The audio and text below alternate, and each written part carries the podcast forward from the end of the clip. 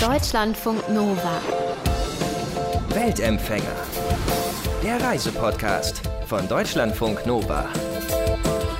Der Moment, wenn man am Meer ist und den Kopf unter Wasser hält, wenn das Meer warm genug ist, der hat was ganz Besonderes, finde ich. Da verändert sich die eigene Wahrnehmung. Man hört oft nichts mehr oder alles nur noch dumpf oder plötzlich ganz andere, neue Geräusche. Das Meer ist mystisch, so ein bisschen unheimlich kann es auch sein, aber viele von uns zieht es immer wieder hin, gerade im Urlaub. Für unseren heutigen Weltempfänger Gunnar Oberhösel ist das Meer auch ein absoluter Leidenschaftsort. Er ist nach seinem Studium nach Südafrika gezogen, hat seine Ausbildung zum Freediving Instructor dort gemacht und ist am liebsten im Ozean unterwegs. Was ihn da so fasziniert und wie er da hingekommen ist, darüber spreche ich heute mit ihm, denn gerade ist er auch zufällig in Deutschland. Hallo Gunnar. Hallo Nick, vielen lieben Dank, dass du mich heute eingeladen hast. Sag mal, vielleicht grundsätzlich, was bietet dir der Ozean, was du ja an Land nicht kriegst? Boah, ich glaube, jedes Mal, wenn ich ins Wasser reingehe, da ist diese absolute Stille. Und du merkst sofort, wenn du nicht präsent bist, dann wirst du gegen die Steine gehauen, mhm. dann siehst du bestimmte Sachen nicht. Und ja, ich habe oft das Gefühl, dass da unten, da kann man einfach Mensch sein und muss nicht so viel nachdenken. Das ist einfach unfassbar, ja. Ich habe es ja schon gesagt, du bist Freediving Instructor inzwischen, auch abgeschlossen, ne? Genau. Äh, also da geht es ja quasi ums Tauchen ohne Sauerstofftank, also quasi klassisches Tauchen. Ähm, wie bist du darauf gekommen, das zu machen? Ich glaube, das war so eine Mischung aus YouTube-Videos und ähm, meiner eigenen Kindheit, wo ich schon immer versucht habe, in die fünf Meter Tiefe des Swimmingpools zu tauchen. Und damals hatte ich natürlich überhaupt keine Ahnung, wie das funktioniert. Mhm. Und mittlerweile äh, weiß ich, worauf es ankommt. Aber diese Faszination des Wassers, die begleitet mich schon mein ganzes Leben. Ja, worauf kommt es denn an? Man muss ja schon ziemlich lang die Luft anhalten lernen, oder? Ja, genau. Also das Wichtigste ist, dass man ruhig ist, dass man tief ein- und ausatmet und dann natürlich im letzten Atemzug so viel Luft wie möglich in seine Lunge reinholt. Ja, und dann kann es losgehen. Da macht man mal schnell den Druckausgleich und schon kann man 15 Meter tauchen. Jeder, also auch du. Ich würde das gerne mal üben. Ähm, du sagst, jeder kann das machen, aber wie trainiert man das genau? Also ich glaube, was wir im Alltag so vergessen, ist, dass wir meistens nur so 10, 15 Prozent unseres Lungenvolumens wirklich nutzen zum Atmen. Also so richtig tief einatmen da merkt man sofort, man wird ruhiger und darauf kommt es an.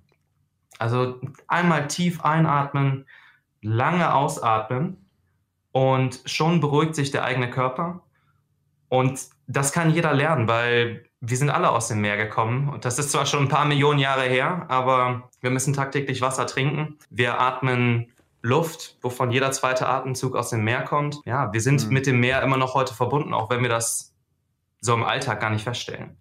Wie lange schaffst du es denn, unter Wasser zu bleiben? Hast du da so einen Rekord, den du machst? Also verfolgst du das? Versuchst du das zu überbieten?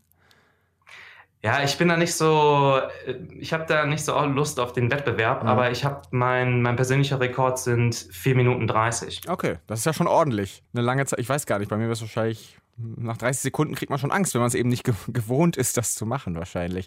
Das heißt ja auch, wenn man so viereinhalb Minuten unter, bis zu viereinhalb Minuten unter Wasser hat, das habe ich das Gefühl, man muss ja die Zeit irgendwie nutzen.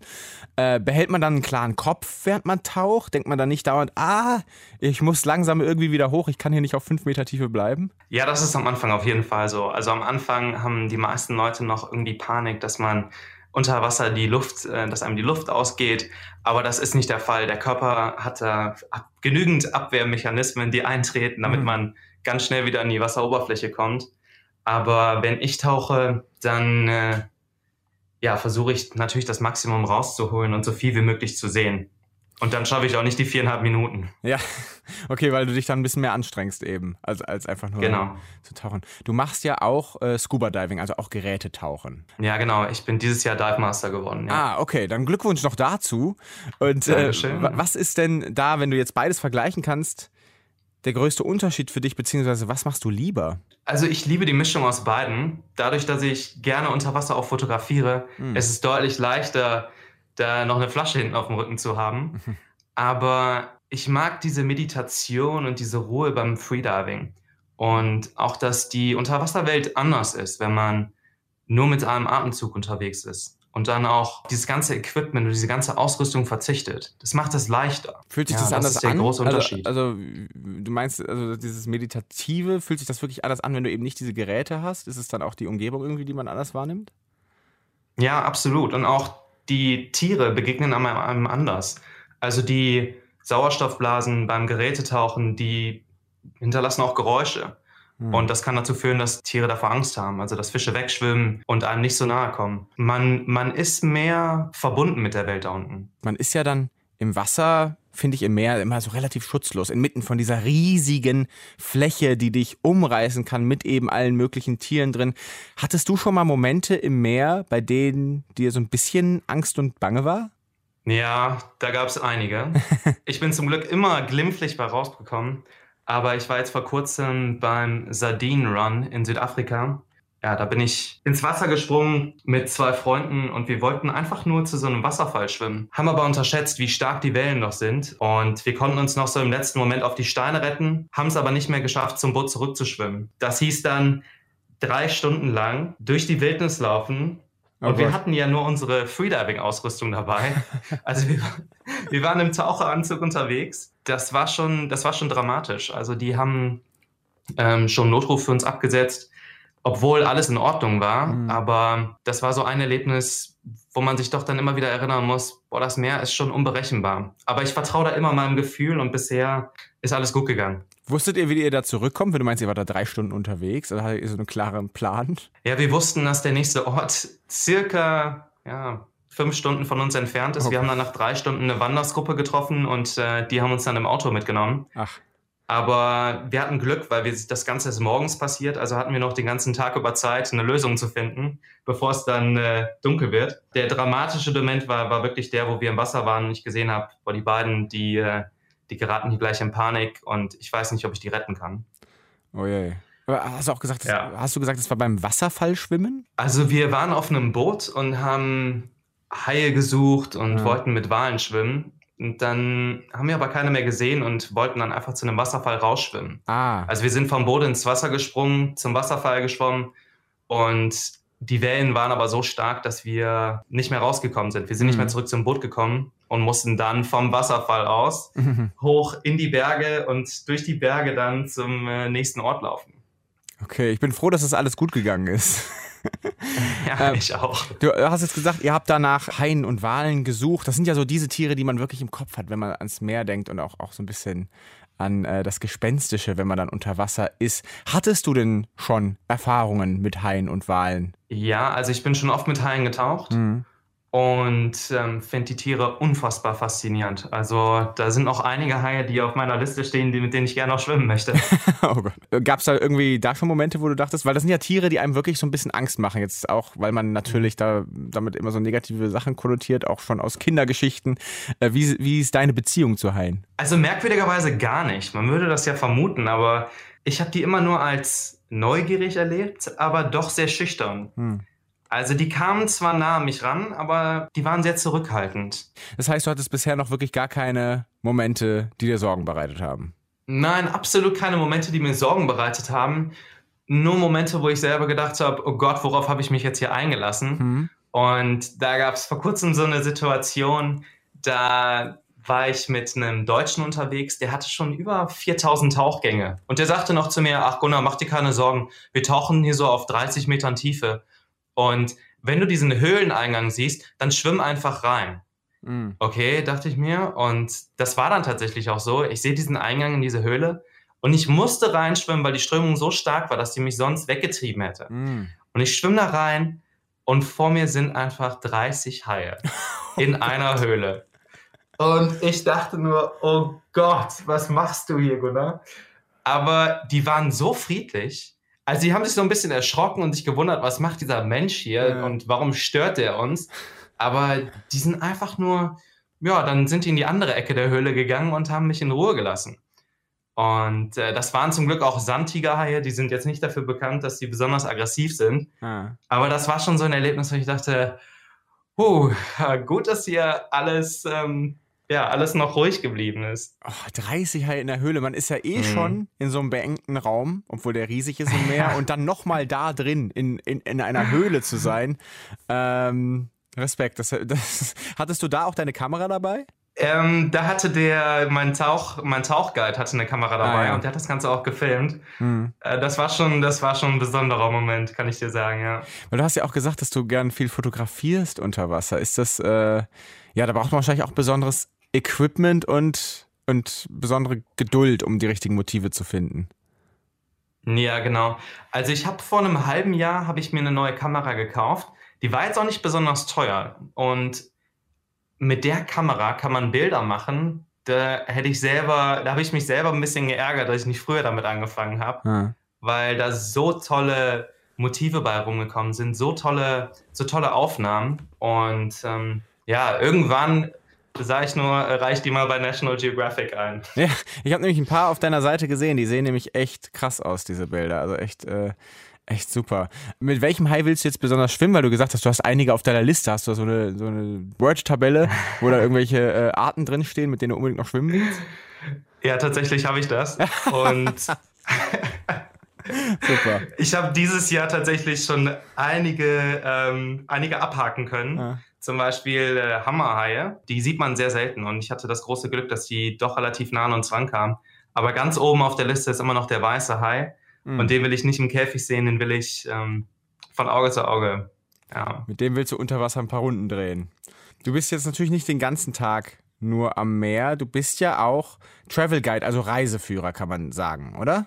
Genau, ja. Ich habe ähm, schon viele Leute durch Afrika begleitet. Das waren meistens nur Freunde. Mhm. Klar waren da ein, zwei Jobs dabei, aber ab diesem Jahr werde ich das auch äh, offiziell anbieten, ja. Ah, okay, dass Leute sich bei dir melden können und du führst sie dann so ein bisschen so durch Südafrika durch. Genau, ja. Wir haben dann Safaris, wir haben, können zusammen tauchen gehen. Da sind ganz viele Möglichkeiten dabei, ja. Wenn ich mir dich vorstelle, du bist da den ganzen Tag unterwegs, an Land, im Wasser, äh, immer in Action. Also stimmt das so? Wie sieht dein Alltag in Südafrika aus? Ja, ich glaube schon. Also da, ich habe schon so ein bisschen, äh, wie heißt das, äh, ADHS. Ja.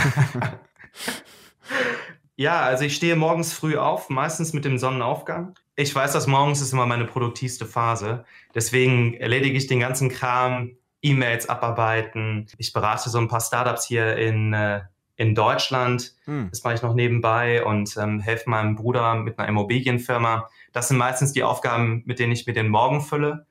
Und ähm, ab nachmittags, wenn die Konzentration nachlässt und meine Freunde auch frei sind, dann geht es entweder in die Berge zum Wandern oder wenn das Wetter nicht mitspielt, dann äh, gehen wir zum Bouldern in die Kletterhalle oder ja, häufig auch eben einfach nur ins Wasser zum Tauchen oder zum Schwimmen. Ja. Okay, also, also viel Bewegung äh, und viel Natur. Ähm, jetzt die Boulderhalle mal rausgenommen, sehr viel Natur, sag ich mal. Und das ist ja. ja so ein bisschen auch, wie du da hingekommen bist. Vielleicht kannst du das nochmal sagen, wie, wie ist es überhaupt dazu gekommen, dass du jetzt aus Deutschland äh, nach Südafrika gegangen bist, wie du da gelandet bist. Mhm. Meine Eltern sind mit uns vier Kindern immer viel gereist und dafür bin ich denen auch bis heute unfassbar dankbar. Das heißt, ich war mit neun Jahren schon in Namibia und ja, das war ein absolutes Abenteuer für so einen Jungen, der noch nie Deutschland richtig verlassen hat. Ja, klar. Und das hat Spuren hinterlassen. Und das waren im Laufe meines Lebens immer diese Momente, wo ich zum Beispiel in Costa Rica war und in verschiedenen Projekten gearbeitet habe, mit Schildkröten oder wir haben Wale gezählt. Aber dann ging es immer wieder zurück nach Deutschland. Und jedes Mal, wenn ich in Deutschland war, habe ich das Gefühl gehabt, ich vermisse diese Verbindung zur Natur. Hm. Das war mir aber gar nicht bewusst. Und deswegen bin ich natürlich den Weg gegangen, den irgendwie jeder so in meinem Freundeskreis und äh, auch in meiner Familie gemacht hat. Ich habe ähm, das Gymnasium besucht und danach studiert. Ich habe meinen Bachelor und meinen Master gemacht, mhm. aber im Laufe der Zeit gemerkt, das ist nicht das Leben, wie ich mir das vorstelle. So viel Zeit im Büro verbringen, umgeben nur von, von Häusern und Menschen und ähm, du hast die lauten Geräusche, das ist, ähm, das fiel mir alles sehr schwer.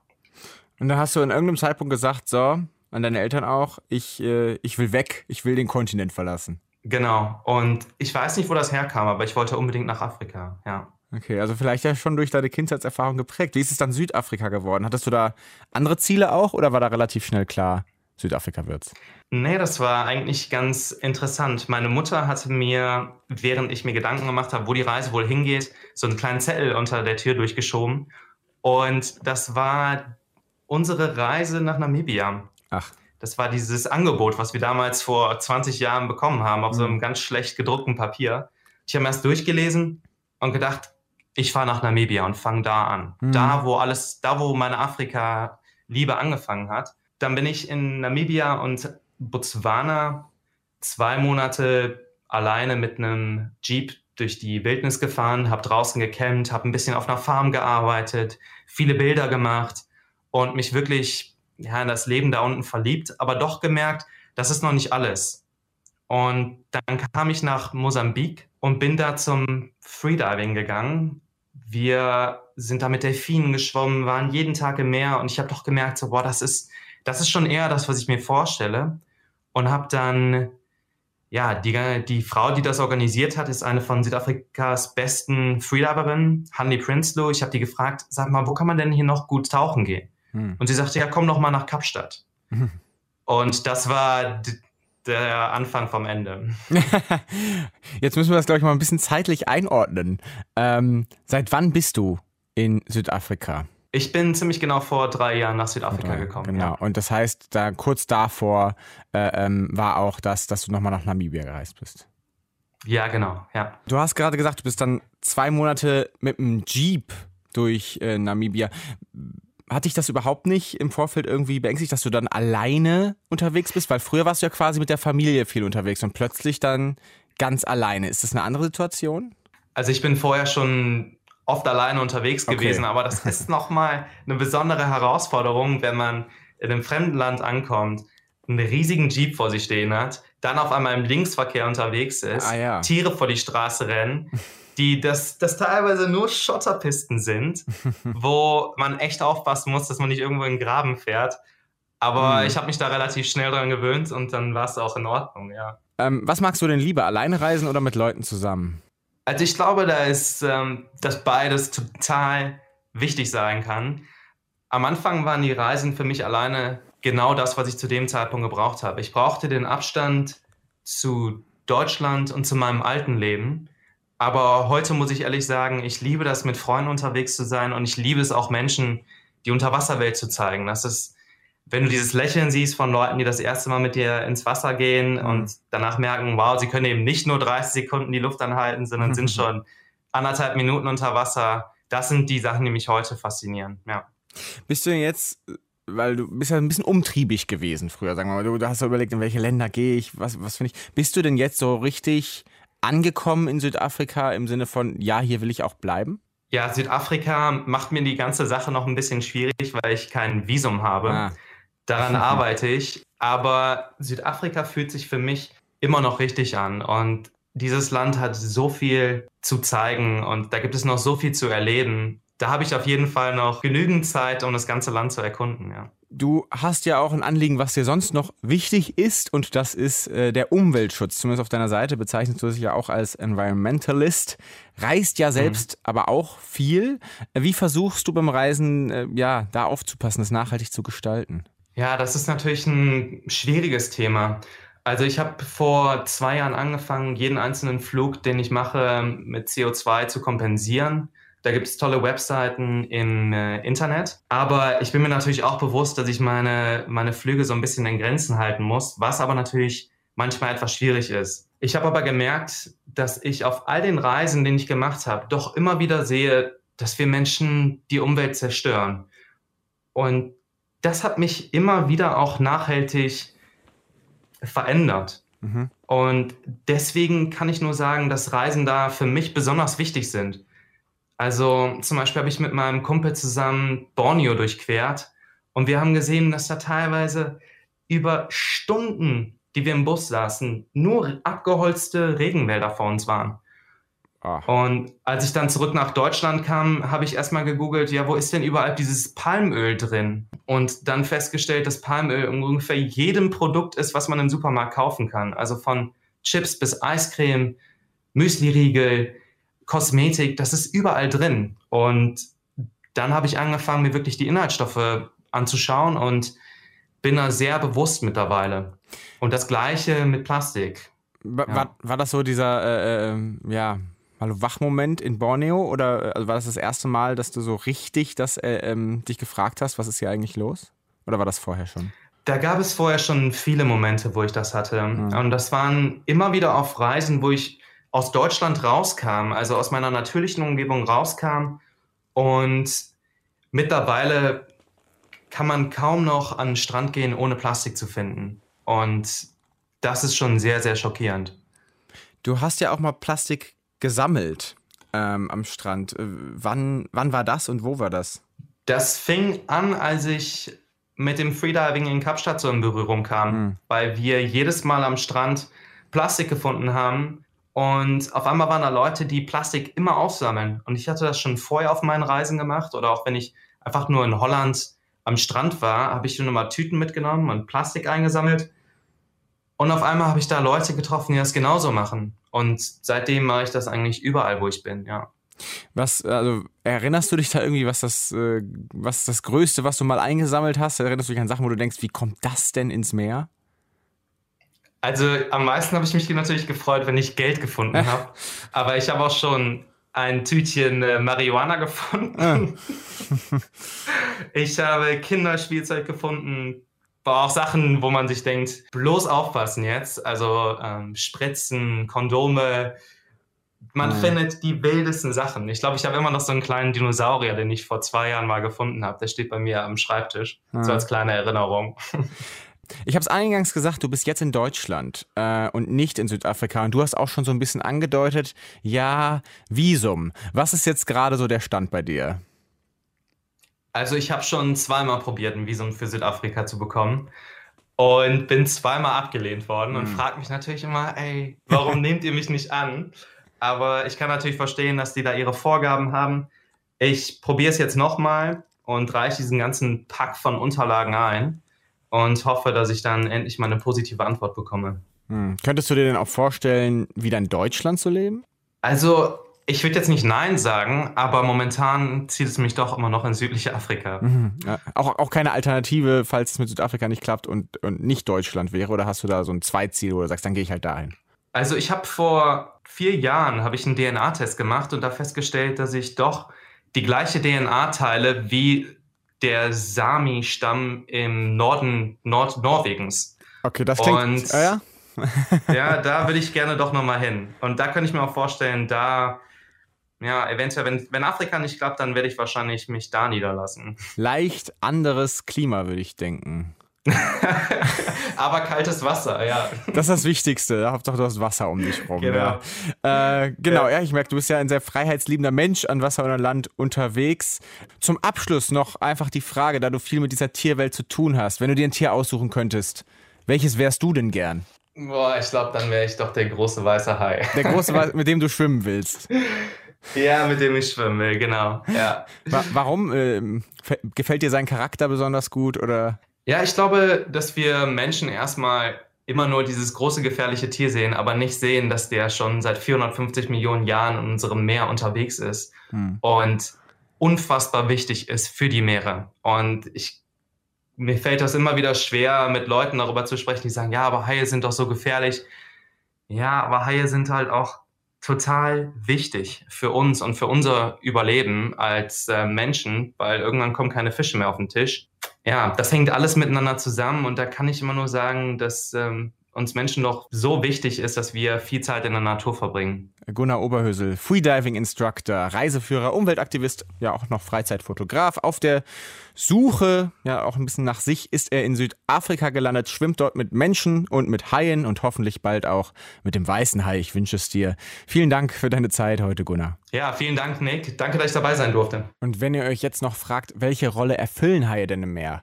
Nur kurz erklärt, die jagen verstärkt alte, kranke und langsamere Fische, sorgen also auch mit dafür, dass die Population der Beutefische gesund bleiben, sich die Fische nicht zu sehr vermehren. Dazu essen sie eben auch Tierkadaver und verhindern so die Ausbreitung von irgendwelchen Krankheiten.